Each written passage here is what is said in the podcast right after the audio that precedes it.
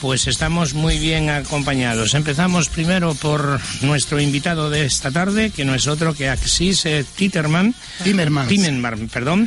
Autor Hola. del libro Podemos. Muy buenas tardes. Muy buenas tardes. Axis, ¿qué tal? Asís. ¿Todo bien, Asís? Bien, bien, estupendamente. Muchas gracias por la invitación. Estoy encantado Precioso el libro, de ¿eh? estar aquí. Hay que desmenuzarlo en el transcurso de esta tarde. Muchas gracias. He oído hoy que Iglesias va a llenar del color morado las calles de Madrid el día 31, así que mi libro ¿De es enero, morado. ¿de enero o de diciembre? El 31 de enero, ¿no? Perdón, enero, ¿no? De enero, sí. Pues por ahí debe de caer muy bien, porque el director general de Radio Televisión Española acaba de decir sobre él, sobre la entrevista que le hicieron, que más parecía que el que la dirigía era el señor Pablo, perdón, Pablo Iglesias, Pablo Iglesias para los amigos, que ha hecho la declaración y este dice que le pareció dignísima la entrevista que le hicieron. Yo en Televisión Española no sé qué es lo que miran, si el director general tendrá tiempo de mirar las entrevistas que le hacen, pero yo he visto esa entrevista y la verdad es que si yo estoy allí como periodista me levanto y me marcho, porque no he entrevistado a un tío así en mi vida. Alguien que intente manipular. E intimidar, No, yo, yo creo. intimidar. Claro, yo creo que si alguien te intenta intimidar, no, no, no hay, no hay que tener miedo. Hay que decir, oiga, yo soy el que hace las preguntas, ustedes responden. Así se lo dijo el moderador Claro. de ese programa y le ha costado el cese. ¿Le han cesado a.? Están, si no lo han cesado, están a punto, pero desde luego una buena reprimenda sí se ha llevado. Enseguida estamos eh, con usted, eh, Asís. Eh, Michael Miguel Ángel Fernández, muy buenas tardes. Muy buenas tardes, eh, don Enrique, y muy buenas tardes, oyentes. Ese libro promete. Está prácticamente agotado. Os estoy escuchando hace Está un prácticamente ratito. última hora eh, de Asís Timmermans, eh, Podemos, editado por Última Línea, dense prisa porque está prácticamente agotado y se lee muy facilito, ¿eh? muy, muy entendible. Es muy digestivo, muy digestivo, ¿verdad? Muy digestivo. Bueno, eh, el tema Podemos yo no cre- no creo que por lo general repercute en el estómago, pero en este caso puede aliviar. Puede aliviar. Comandante don Fausto Galdiano, muy buenas tardes. Buenas tardes. Vamos a hablar hoy de su mm, líder preferido. Mi líder preferido sabe que está enterrado hace muchos años. Bueno, bueno. Ya empezamos. Qué miedo. Ya empezamos. que es broma. Yo no tengo líderes. A mi edad ya no tenemos nada más que años, don Enrique. Pero vamos, me sorprende mucho que siempre se estén metiendo con los jóvenes. Bien es cierto que don Pedro no da un palo al agua, el hombre no acierta ni una. Pero se le está poniendo... Pedro Sánchez, eh, compañeros, compañeras. se le está poniendo a vinagrada la cara, sí. Bueno, de Le- hecho- se lo ponen difícil, ¿eh? Y parece que le van abriendo el camino, pero No, no, hombre, es que le van... Al Obama blanco. Es que le están dando unas largas cambiadas. La Susana Díaz de Andalucía, bueno, como nos encontremos con la sorpresa de que Susana Díaz se va a presentar o se presenta para mm, aspirar a la presidencia del Partido Socialista, a la presidencia del gobierno, yo creo, yo creo que a este hombre le va a dar, le va a dar tal dolor de, de tripa, pero es que, es que tal pobrecito está de verdad, ¿eh? como una barcaza en medio de un océano con olas. No, o sea, yo no ya- sabe ni por dónde va. ¿eh? Yo he dicho, don Enrique, que si fuese un guiso, eh, Pedro Sánchez sería un guiso totalmente insípido. Creo que es, eh, es el- un autómata. Pues qué chollo tiene ahí los demás partidos pues políticos. necesita el PSOE un, un líder. y UPyD Y España está carente de líderes, porque para uno que no sale no hacemos nada más que meternos con él, y eso que es pequeño. Aunque tenga un ponytail, que dicen los sajones, pues no sé por qué. Aquí, le llamamos cola de caballo. porque lo- los ingleses lo reducen todo y es Pues hombre, una cola de pony. piense usted una cosa, comandante. Eh, 205.000 euros eh, ha cobrado al año por presidir televis- en Radio Televisión Española el presidente. Pablo Iglesias, 70.000 euros ingresó. Que Don- se sepan. Don Enrique, eh, una cosa es el mundo del trabajo y usted alguna vez, que ya es mayorcito, se tendrá que enterar que la política es otra cosa. Mire usted, yo conozco políticos fracasados que tienen más de una consejería y por la que menos cobran al año son cuatro millones y medio de euros y van a una reunión que no saben a qué van dos veces al año. Son mundos diferentes. Y O sea, en unos hay que hacer eh, callos en las manos, sudar o estudiar y saber mucho, y en los otros solo hace falta que te señalen con el dedo. Y ya está, ya tienes la vida resuelta. Porque además cuando los echan por la puerta grande o por la del juzgado, siempre tienen un acomodo. El pequeño Nicolás es el que falta en ese repoque. Ya quisiera yo enterarme algún día quién es este chico. Eh, en un año le tenéis eh, partido de derechas, pseudo de derechas, verás. Eh, va a ser el, Pablo. No lo sé, no lo sé. Pero desde luego, para ir a ver a mi amigo tantas veces como ha ido él en plan oficial, con su tarjeta colgando y demás, solo no ha ido. Es un satélite del CSI, de los eh, políticos, sobre todo de la Comunidad de Madrid. Pero no será de Pablemos, ¿verdad? No, que yo sepa, no. Aunque ya he dicho muchas veces ante estos micrófonos que al margen de cierta parte del PP hay más gente detrás de Pablemos. Eh, permitidme... Permítame que presente... ¿Cómo no, don Enrique? Eh, Carmen Pablos, buenas tardes. Muy buenas tardes. ¿Está usted bien? Sí, un poco dolorida, pero bien. ¿Qué la pasa, mujer, con tantos ah, el dolores? ejercicio, que es muy malo. ¿Y por qué hace usted tanto ejercicio? No tanto, pero me zurran los partidos. Es que eso de ser jugadora de fútbol no me extraña, ¿eh? Con, casi dos metros que, mide hombre, esa potencia que pequeña, ¿eh? pequeña no es. No, pequeña no, pero manda cera este domingo. bueno, eh, porque porque usted lo, va, lo habrá buscado por meter la patita donde no se tiene que meter. ¿Quién la manda a usted ser futbolista? Por Dios. Ah, Mejor eso, árbitro. Eso se pregunta a mi madre y mi padre todos los días. Mejor árbitro. Ay, bien, señores, les habla como todas las tardes su amigo Enrique Manzano y ya sin más preámbulos, ¿Qué quería usted ahora, Michael? Pues nada, eh, iba a hacer una, iba a leer una cita del libro. Pues venga, vamos y, y proceder, como dice los así, a la entrevista con Asís Timmermans. Pues procedamos. Bueno, pues procedo. Me voy a la última página, la 170. Y dice así Timmermans, ya terminando el libro, Podemos no es una enfermedad, es la fiebre.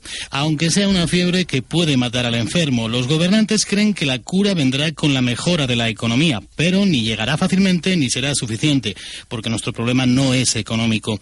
Aciertan los ideólogos de Somos Aguas al afirmar que hay una crisis de régimen.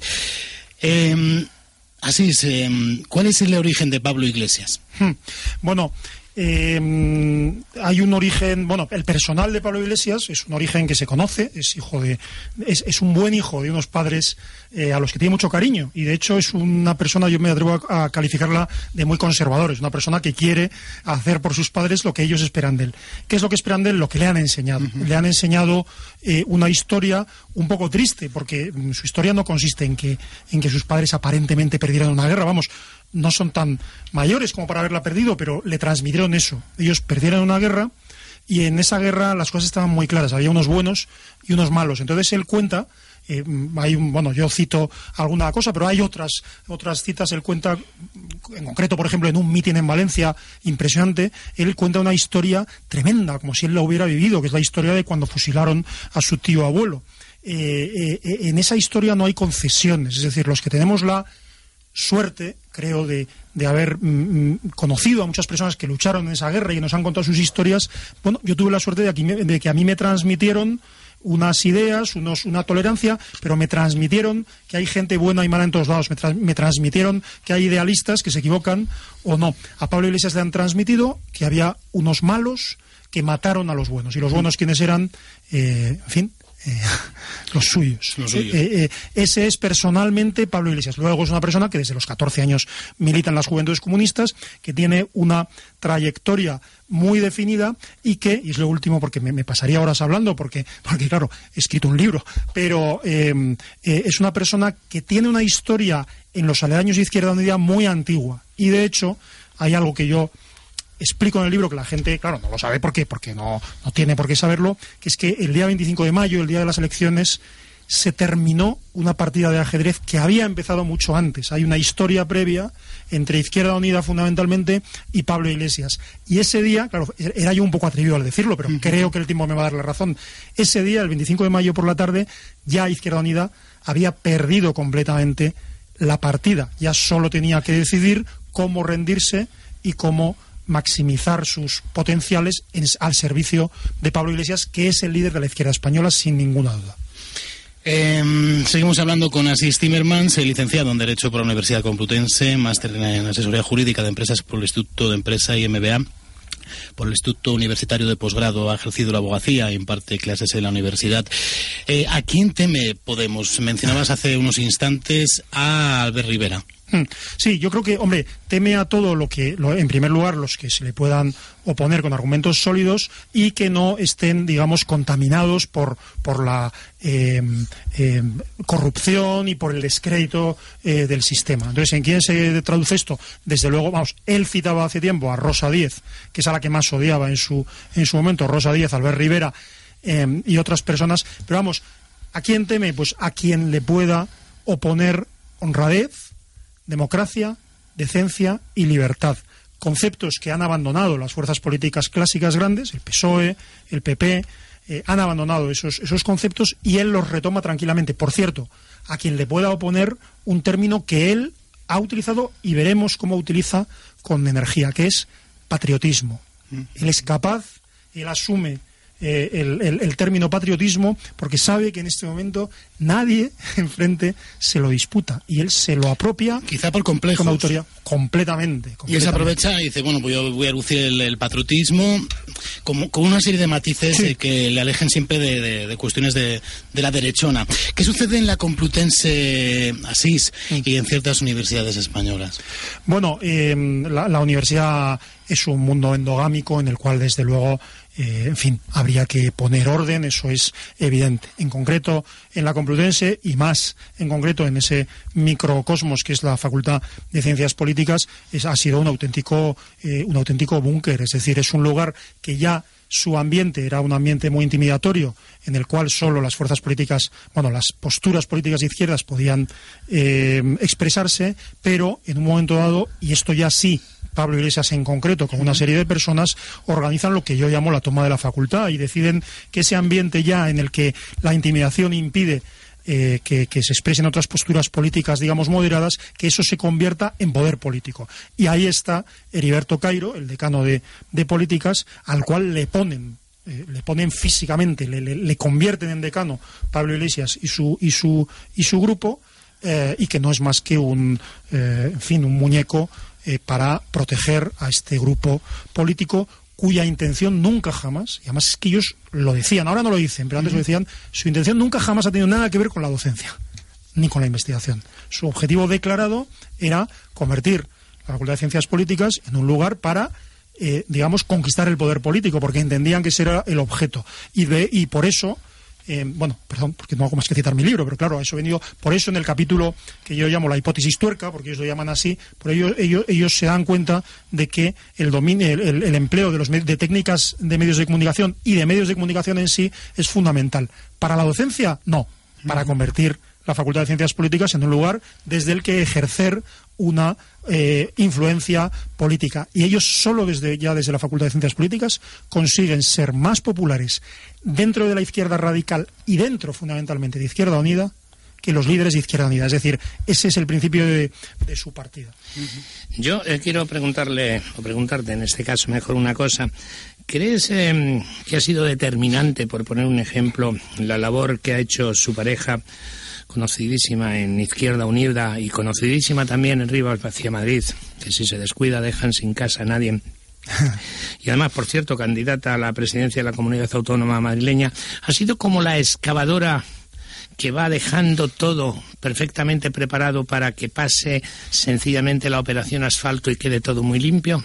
Bueno, ha colaborado, ¿no? Yo creo que no ha sido determinante, ha colaborado. Como datos, por ejemplo, algo que no aparece en el libro, porque, pero, pero es, es curioso, el, el, cuando pide la Organización de Izquierda Unida que las, las diferentes asambleas locales propongan candidatos, Rivas hacia Madrid, Izquierda Unida de Rivas hacia Madrid, propone, entre otros, a Pablo Iglesias como candidato a las europeas y no era ni militante de Izquierda Unida. Eh, Tania Sánchez ha sido un, un elemento más, eh, hasta hace poco no tenía la relevancia que ha tenido, pero sí ha entendido, porque ha sido guiada en eso por su eh, pareja y, aliado ideológico, eh, se ha entendido que lo fundamental eran medios de comunicación. Ta Tania Sánchez, esto quiere decir, puede ser una opinión subjetiva, pero yo creo que es objetivable. Ustedes son expertos en comunicación, saben mucho de comunicación. Tania Sánchez es una persona comunicativamente atractiva, es decir, para el electorado de Izquierda Unida es una persona que, que le mueve. Y, por supuesto, eso sí, no hay ninguna duda. Yo, yo nunca digo si es, eh, en fin, esto de la novia. A, mí, a mí eso me es igual, pero objetivamente, Tania Sánchez, por supuesto, sin ninguna duda, es una aliada de Podemos. Eh, si Tania Sánchez no se pasa a Podemos es porque el proyecto político de Pablo Iglesias al proyecto, a su proyecto político no le conviene que se pase a Podemos. Mm, cuento en el libro, mm, termino, termino de responder que, que el propio, bueno, Pablo Iglesias y Monedero, antes de presentarse a las elecciones, dicen, si se hubiera presentado Alberto Garzón o Ada Colau, nosotros no estaríamos aquí, no estaríamos montando esto. ¿Mm? ¿Quién, ¿A quién nombran, digamos, responsable de Izquierda Unida de facto cuando, cuando se derrumba? Alberto Garzón. ¿Con quién quieren aliarse en, en Cataluña? Con Ada Colau. En ese sentido, Tania Sánchez no es más que un peón, un peón privilegiado, pero un peón de la estrategia de Podemos, no hay ninguna duda en eso. Además, en el PAC, eh, para las televisiones creo que va como con tertulia, o sea, si me queréis a mí, soy Pablo Iglesias, mi novia tiene que aparecer unas determinadas veces en tal cadena o en tales programas. O sea, que creo que, en fin, más eh, casta, en este caso con K, pues eh, no puede ser. ¿Cuál es el papel, eh, Asís, en, el, en todo este tinglado, en toda esta, en la actualidad española, en la actualidad política de la llamada derecha española, si es que existe la derecha, o si quiere salir de la armario la derecha, porque parece ser que sí que hay una suerte de complejo en la derecha. Eh, ¿Cuál es el papel en el surgimiento de Podemos? O, eh, a ver, mm, yo- en los o- últimos meses, en el presente y eh, haciendo un ejercicio de prospectiva en los próximos meses, en 2015.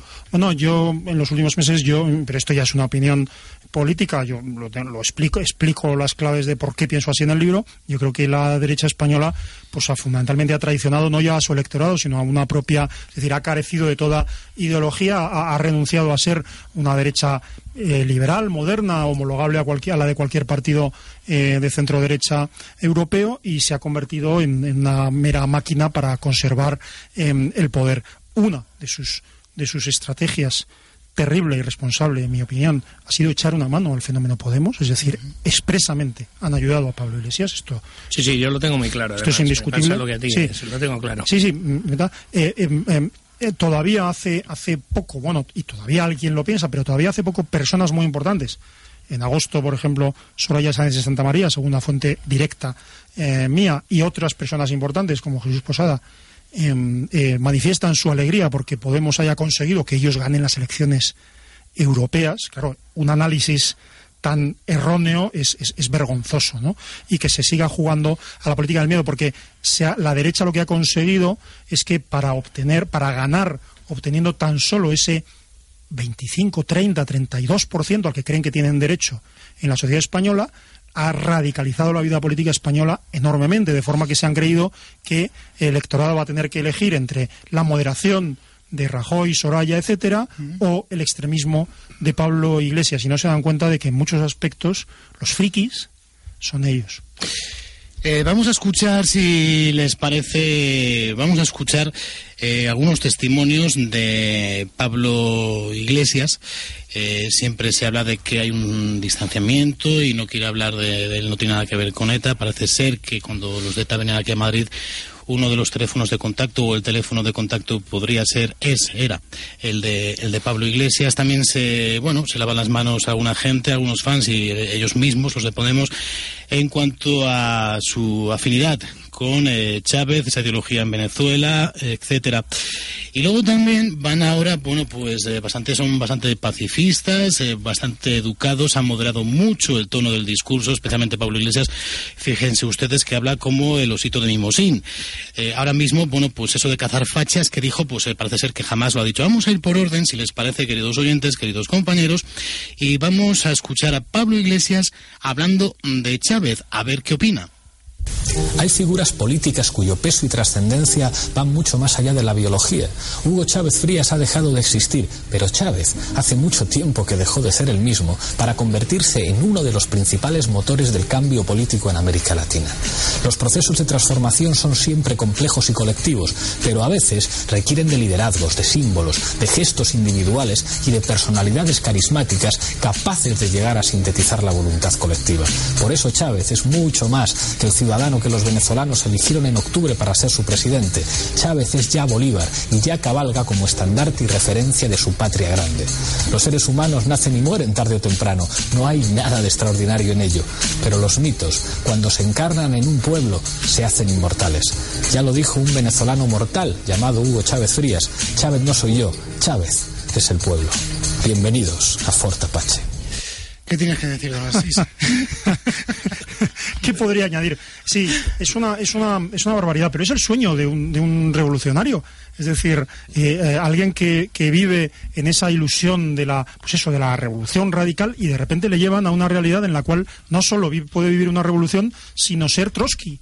Es decir, si se ven algunos, yo les aconsejo que, que vean algún discurso de, de, Monedero en concreto, porque no sé si recuerdan aquella película de Woody Allen en el que eh, un personaje eh, tenía la característica de que se iba pareciendo físicamente a aquellos a, de que, a quienes tenía al lado. Pues Monedero cuando da un discurso en, en, en Venezuela se, se, parece a Trotsky. Se mimetiza, ¿no? Se mimetiza, sí, entonces se convierte en un revolucionario, se va, se va, se le va poniendo cara y da un discurso eh, tremendo. dos, dos anécdotas eh, curiosas, una, en fin, eh, no sé si es apócrifa, pero es verosímil, pero, pero contaban eh, algunos colaboradores de, de, Chávez que tenían un problema porque, porque este monedero le volvía loco al comandante y decían, el españolito este le está intentando convencer al comandante Chávez de que se deje de tanta tolerancia y salga y pegue tiros a esos que se manifiestan en las calles. Esto no sé si es verdad, pero es verosímil, porque lo que sí es cierto, en el libro cito uno, el artículo más significativo, pero que hay muchos escritos y muchas intervenciones de Monedero y de estas personas allí, eh, representando el ala dura del régimen, uh -huh. diciendo que para controlar los precios lo que hay que hacer es, por supuesto, arrestar a empresarios, negando subidas de precios, luego diciendo que sí, pero que son cuellos de botella porque aumenta la prosperidad, y luego diciendo que en realidad es una, en el mismo artículo, que es una conspiración de la derecha y que lo que hay que hacer es meter en la cárcel a unos cuantos para que se enteren estos son. A ver, Monedero es un botarate. No, no, es que sea tonto, pero que es un botarate. Es un, es un eh, tipo, fin, psicológicamente digno de un estudio lastimoso, eh, que cuando tiene, cuando se sube a una tribuna, pues puede pasar eh, cualquier cosa, ¿no? Pero, pero verdaderamente, bueno, su influencia en, en Venezuela ha sido muy mala y, por supuesto, un tema fundamental, esto se ha hablado mucho, no, no quiero, quiero decir cosas nuevas. Eh, evidentemente el régimen venezolano, venezolano les ha subvencionado y les ha mimado con clara intención de utilizarles para sus fines y de eh, tener como, eh, como poco excelentes embajadores y privilegiados embajadores con acceso a canales parlamentarios mm. en España. Ellos han jugado las cartas de apoyo a una dictadura. A este respecto voy a hacerte una pregunta. Eh, son elucubraciones. ¿eh? Hay gente que dice en plan conspirativo, conspiranoico, como se quiera, eh, que se quiere estructurar una suerte de Commonwealth eh, del norte y del sur, y que España, por supuesto, estaría en la del sur, una especie de, dos monedas de dos velocidades. ¿Esto es así? ¿Esto obedece a una hoja de ruta? ¿O podemos ser esa mitad chunga de Europa? Bueno, mmm, bien, yo, yo, vamos, conozco las, esas tesis, yo no me he pronunciado porque, bueno, yo todo lo que he escrito en el libro y lo que suelo decir, pues lo suelo pues lo suelo apoyar en, en, documentos, ¿no? Hay esa, efectivamente, esa idea de, de crear un, un, sur de Europa retrasado y controlado, retrasado en el sentido económico y controlado. Bueno, yo ni, ni, ni sé si es verdad ni, uh -huh. saberlo. Yo me niego, a, yo no creo verdaderamente que nuestro destino esté en manos ajenas. Sé que la geopolítica tiene sus cosas, todos sabemos, es decir, yo lo cito de pasada en el libro porque es bueno recordar la transición, pero todos sabemos la intervención de la CIA y de las a través fundamentalmente de las fundaciones políticas alemanas en sí. la transición española. Eso ha tenido muchas consecuencias, en fin, eso daría para muchos programas, seguro sí, que han hablado ustedes alguna vez de ello, pero, pero yo no creo, lo digo de verdad, no creo que Podemos, si esa es la pregunta, sea parte de un eh, de, una, de un plan. O para... de un caballo de Troya vía, de Venezuela vía Europa. Yo, yo, yo, vamos, yo no lo quiero. De Venezuela vía Europa, por supuesto. Que es verdad, y esto le sorprenderá a mucha gente, pero que es verdad que el régimen político venezolano es conservado por los Estados Unidos, porque si algo no quieren los Estados Unidos, eso suena a conspiración, pero no es tanto. Si algo no quieren los Estados Unidos es la producción, un, un régimen muy inestable, con una producción de petróleo descontrolada, pero mm, yo lo que sí creo y afirmo rotundamente es que somos eh, dueños de nuestro destino. Yo no creo que España esté abocada a un diseño geoestratégico que se haga desde Washington o desde ningún otro sitio. Ojalá sea así. Creemos, eh, podemos pensar o tenemos algo para poder pensar que en determinadas televisiones públicas españolas ha interesado que la figura de Pablo Iglesias emerja de una forma rápida eh, y concreta. Lo digo porque mm, en muchísimos estoy harto de ver en algunas televisiones entrevistas por la mañana por la tarde y por la noche. Y solo a través de su renuncia al programa de Telecinco, y sobre todo lo que tuvo con Ana Blanco, no, Ana Pastor, Ana Ana Pastor Pastor. en la sexta. Ahí ya es cuando la hemos empezado a ver mucho más tenso y desde luego en televisión el otro día estaba de una forma irascible, absolutamente. Es decir, ha sido también un producto, o puede que sea un producto, y digo bien, ¿eh? un producto de los medios de comunicación para que suba como la espuma. Él ha hecho cursos de telegenia en televisión española hace muchísimos años. Es, por supuesto, es una, es una cosa totalmente preparada, pero bueno, que responda. No, así. no, no, pero, no, porque oye, que yo, es que yo, yo respondo, pero vamos, entro en tertulia con, vamos, eh, que seguro que ustedes tienen una opinión más interesante. Eh, sí, pero evidentemente, o sea, yo no creo, no creo exactamente que sea un producto en el sentido de que haya sido diseñado desde fuera, pero sí creo, lo digo en el libro, doy algún eh, dato y podría dar otros, sí creo que se le ha dado conscientemente desde el principio un empujón. Yo, yo, en fin, cito, no puedo citar el nombre si no lo diría, pero cito a una, a una mujer que, mm, digamos, transmitió una lista de tertulianos a determinada televisión, eh, entre los que estaba Pablo Iglesias y esta persona era cercana al Partido Popular quien lo hacía. Eh, quiero decir, es evidente que se le ha impulsado en un momento dado y también es claro que en un momento dado parece que se ha descontrolado, es decir, la, si la intención de, de gente como Arriola, que por otra parte no es, no es una persona ni de centro derecha, ni del Partido Popular, ni de ni, es decir, eh, No tiene sus, ubicación. sus intereses son Arriolista. son no son monetarios a mí me parece Sí, muy sí. bien quiero decir a mí, a mí me siguen pagando pues yo digo lo que lo que me da la gana pues estupendo pero quiero decir que, que sus intereses sí eran el, el dividir el voto del Partido Socialista no creo que entre sus intereses estuviera el, el que, el, que la primera fuerza política en este momento de intención de voto, con todos los matices que queramos darle, sea el partido eh, de Pablo Iglesias. Pero en todo caso, es que esa estrategia, aparte de ser enormemente, eh, eh, eh, em, como diría yo, poco, poco honrada con los votantes del Partido Popular. Es decir, Chusca. ¿cómo- sí, pero ¿cómo le puedes decir tú a tus votantes, miren ustedes, para, para eh, nuestros intereses vamos a, a promover una fuerza de ultraizquierda? Se Esto- cuele en medio esto es de- una- esto es una vergüenza, pero aparte de que eso sea una vergüenza para su propia honradez eh, de cara a sus propios militantes y votantes, es que me parece una, una, una irresponsabilidad porque fuera cual fuera el resultado, lo que se habría producido es una radicalización de la vida política española. Eso, eso es lo que quiere el Partido Popular, ganar a costa de que haya cinco fuerzas eh, cada vez más escoradas a la izquierda. Además es que les va a salir mal, es que van a perder. Luego preguntaré el acerca Partido eso. Popular, está claro. Yo creo que va a perder el Partido No, absolutamente. Y, y antes de que hagas esa pregunta, por favor, eh, cada día se va notando, por lo menos con las personas que, que tratamos normalmente, que empieza la población española empieza mm, a temer ya unos- unas posibles coaliciones o pactos entre eh, el Partido Socialista, Izquierda Unida, Pablemos, eh, también Fuerza del País Vasco.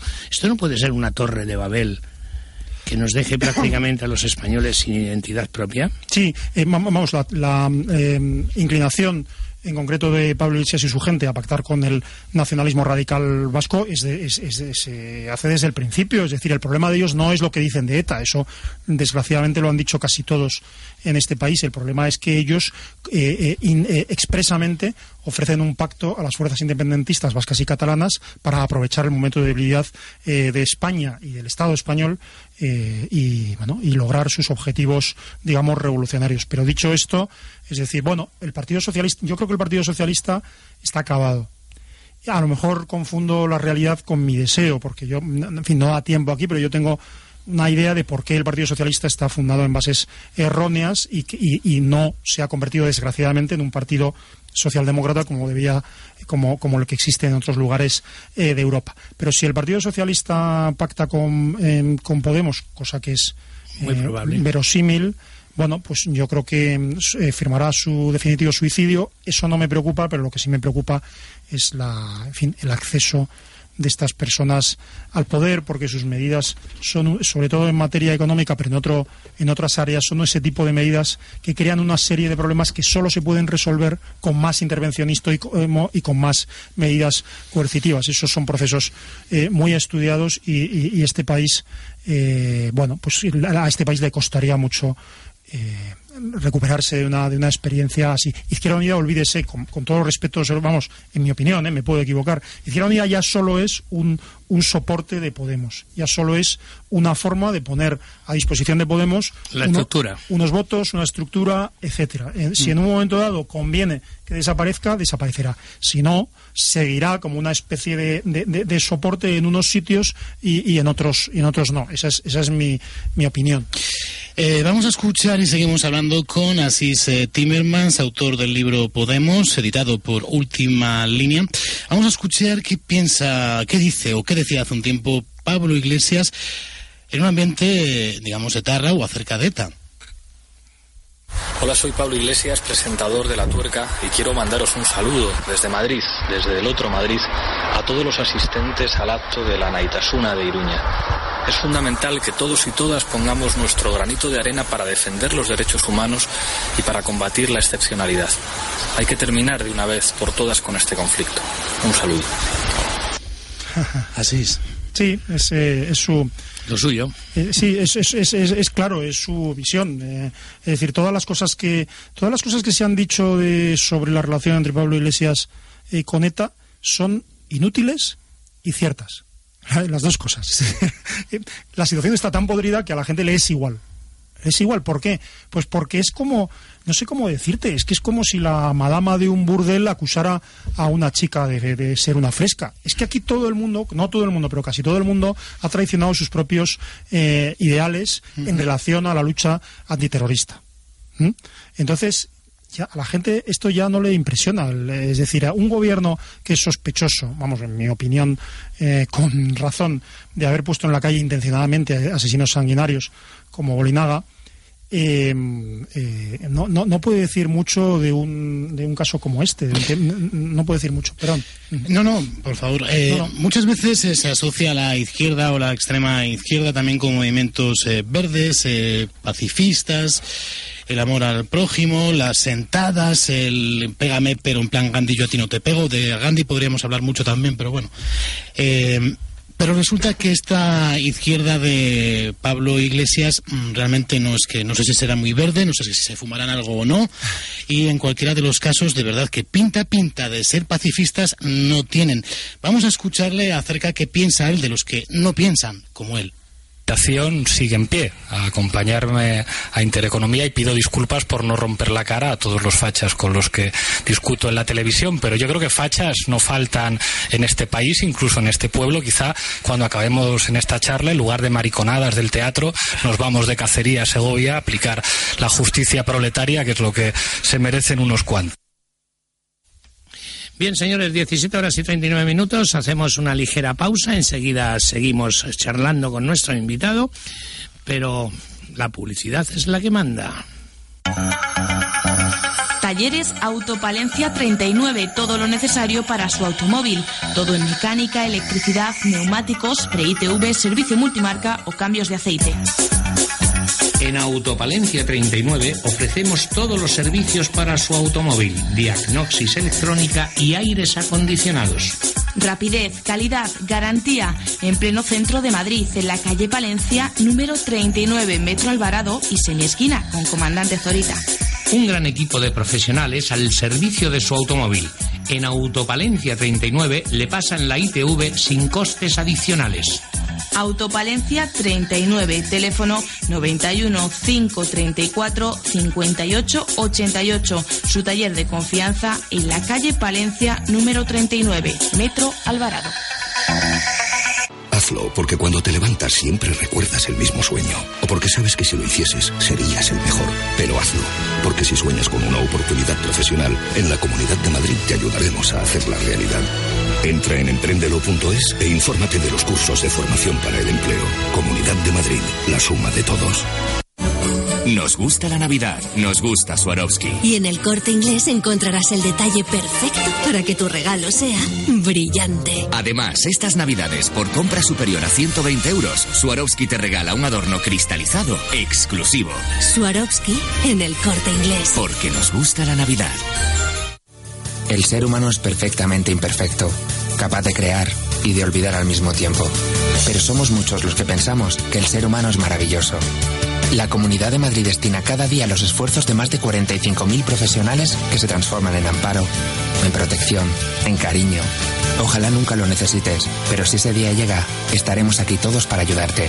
Infórmate en madrid.org o en el teléfono 012. Somos muchos, somos todos. Comunidad de Madrid, la suma de todos. Si tienes entre 50 y 69 años, pregunta a tu médico de familia o enfermera por el programa de detección precoz de cáncer de colon. El cáncer no avisa. Que no te sorprenda depende de ti. Comunidad de Madrid, la suma de todos. Llegan las luces y el ho, ho, ho.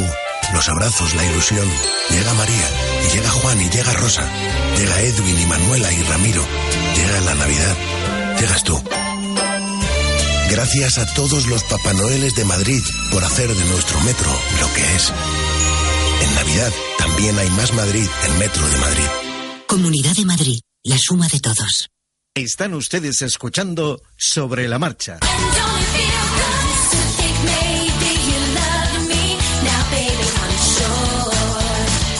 17 horas y 42 minutos y aquí seguimos hablando y discutiendo, sobre todo más que discutir, pues acudiendo a la presentación de este libro Podemos, que por cierto, según acabo de escuchar hace un momento, está, está agotado, ¿verdad? Bueno, Eh, está, sí, se puede encontrar todavía en el corte inglés.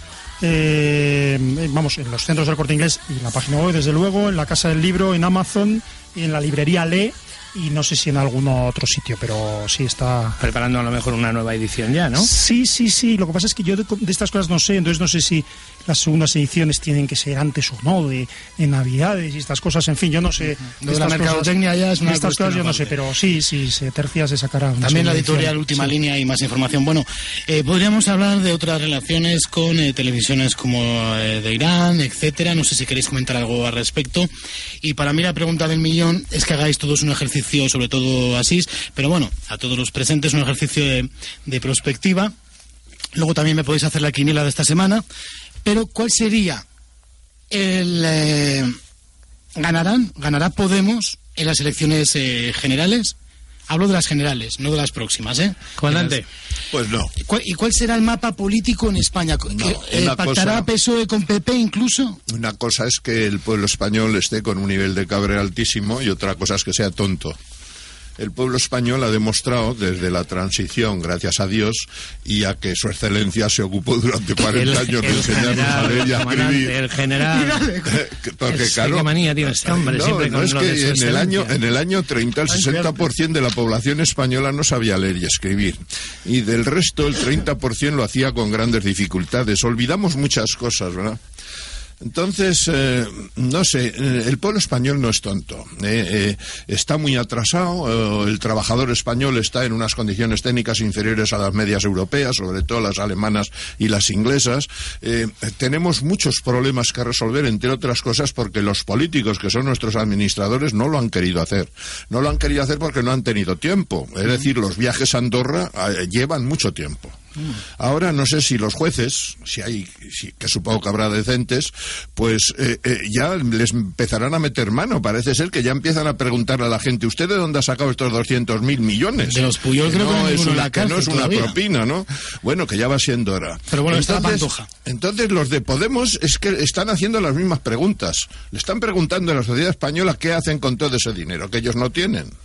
Es decir, es una es un es un grupo de españoles como nosotros no es que sean pobres, porque algunos de familia rica, pero intelectualmente son pobres porque no están atendidos por nuestros gobernantes.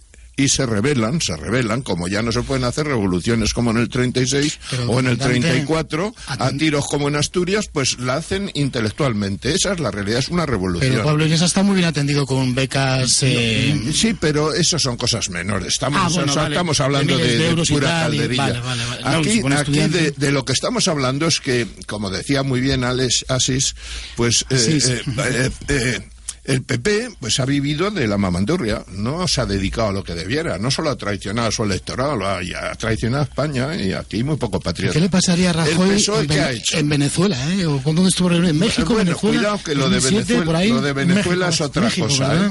Eh, eh, lo, lo trataríamos también. Ahora, ahora daré uno- un- uno- unos toques. Ah, Vamos a ver. ¿El PSOE qué ha hecho? El PSOE andaluz manda, el catalán hace lo que le da la gana, el de Madrid va por la calle con cara de lelo, y yo que esperaba mucho de los jóvenes, me estoy hasta decepcionando de los jóvenes, pues ya hasta me parecen feos. Entonces ya no sé qué es lo que se puede pedir. Vamos a ver, cuando hizo en Chile la revolución el, el, el general, eh, cuando estaba el, el, comunista antes, había ocho españoles, de ellos tres de Mallorca, comunistas, que eran los que le aconsejaban. En Corea del Norte, el filósofo teórico del comunismo de Corea del Norte es un catalán. Eh, si vamos a Venezuela, pues en Venezuela están refugiados desde siempre todos los que huyeron del generalísimo Franco y se refugiaron allí, se dedicaron a la pesca y a la leche y a un montón de negocios que son los que controlan la economía de Venezuela, no solo el petróleo. Entonces, eh, si empezamos a tirar del hilo, ¿por qué está Pablemos allí? ¿Por qué es amigo de ETA? No es amigo de ETA, pero son del mismo color. Tú vas a África y vas a Nigeria y vas a, Costa de Marfil y son negros todos. Son marxistas. Entonces, son de del mismo color, uh -huh. pero no tiene nada que ver el uno con el otro. Ahora, a la hora de ayudarse, se tendrán que ayudar porque son del mismo color. Entonces, hay razones para todo. comandante. Hay razones para todo. Pero la realidad es que la política española, desde que se murió ese señor, que todos ustedes saben quién es, pues eh, no han ido nada más que a lo práctico a lo práctico para ellos. Y han arruinado el pueblo español, han arruinado su cultura, su educación, su patriotismo, todo, lo han arruinado. Bueno, aquí en España, la familia, comandante, estuvimos eh, en, la juventud. en pausa y en blanco y negro muchas décadas. ¿eh? Uf. ¿Cómo? que aquí en España estuvimos en pause como el vídeo. En la que se está metiendo. Eh, en blanco y negro muchas, pero horrible. Bueno, eh, Asís, eh, Timmermans. 2016, pongámonos ahí, ¿quién podría haber ganado las elecciones? Yo creo, no, no, no, lo sé, pero sí, eh, eh, el partido eh, socialista. A ver, decía, yo recordaba esa cita de Paul Johnson, que creo que parafraseaba a Madariaga, de que en buena medida eh, la guerra civil española era resultado, era, era reflejo de una guerra interna dentro del Partido Socialista. El Partido Socialista siempre eh, eh, presume de ser el partido que más se parece a la realidad de España. Y no sé si eso es así, pero España cada vez se parece más a la realidad del Partido Socialista. Y dicho no esto, y dicho esto, yo creo que si el Partido Socialista, si dentro del Partido Socialista hay una fuerza regeneradora, que en mi opinión es imposible, ¿eh? si dentro del Partido Popular, o sea, si el Partido Popular desbanca digamos, esa, esa corrupción que le, que le gobierna y hay una regeneración que, en mi opinión, ya también empieza a ser eh, imposible.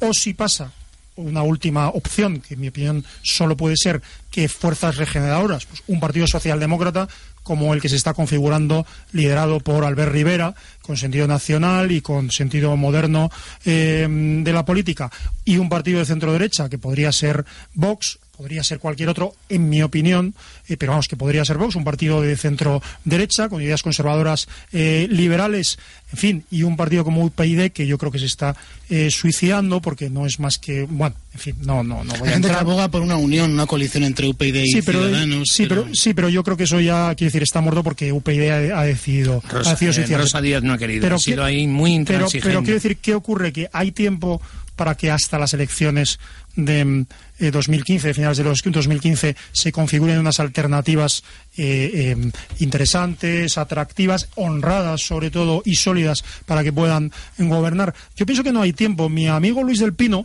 eh, que es uno de los culpables de que yo haya escrito este libro, piensa que sí y me da ejemplos de partidos que han sido creados solo cinco meses antes de las elecciones.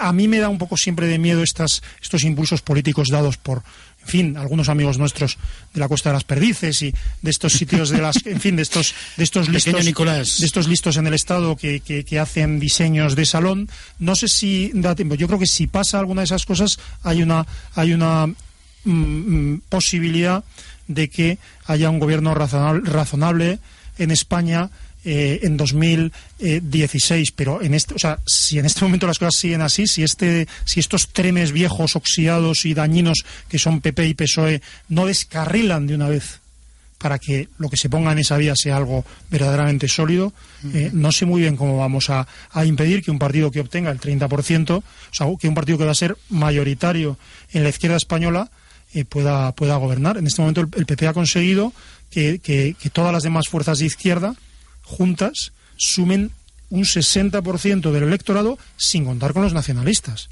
Entonces, la situación es muy grave. Para mí no es un consuelo que dentro de la izquierda española eh, sobreviva Podemos o sobreviva el Partido Socialista. Para lo terrible para mí es que eso se está haciendo a, a, costa de la, de la eh, radicalización de la vida política española y que, las, los problemas que ha causado el intervencionismo van a ser afrontados con más intervencionismo y más estatalismo. estatalismo.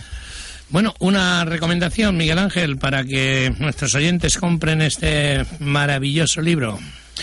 Pues la recomendación, bueno, voy a pensar en voz alta, ni siquiera eso. Simplemente, como a mí me gusta que la gente, creo que los medios de comunicación hemos perdido aquellas, aquellas tres cosas de informar, formar y entretener. Entonces, aquí, pues lo que pretendemos en este programa o en Radio Libertad en general es eh, recuperar ese viejo espíritu, ser objetivos, servir las cuestiones, los datos y luego cada cual creyendo en el pasado como el comandante o creyendo en el futuro como la mayoría, pues eh, podremos elaborar nuestro croquis eh, intelectual. Creo que lo interesante es tener los datos, los de verdad, no los que te sirven eh, sesgados, en forma de libro, en forma de documentos, y luego cada cual que vote a Podemos, fenomenal, a Izquierda Unida, fenomenal, si es que sigue existiendo, a PP, a quien fuere. Pero, por favor, que la gente piense sobre datos, no sobre pasiones. Las pasiones están muy bien cuando uno está en horizontal. Bueno, ¿y algo para el libro? Pues eso, es, que se puede leer en horizontal también. Ya, ya, se puede leer en horizontal, en vertical también, ¿no? Pues nada. y el metro. Le recomendamos ir en prisa, señores. Está. Así Timmermans, podemos. Ese libro en el corte inglés. Última línea editorial. ¿En el corte inglés y en qué otros Bueno, está en la Casa del Libro, en el corte inglés, en la librería Le, también creo que en la página de la editorial, que es última línea.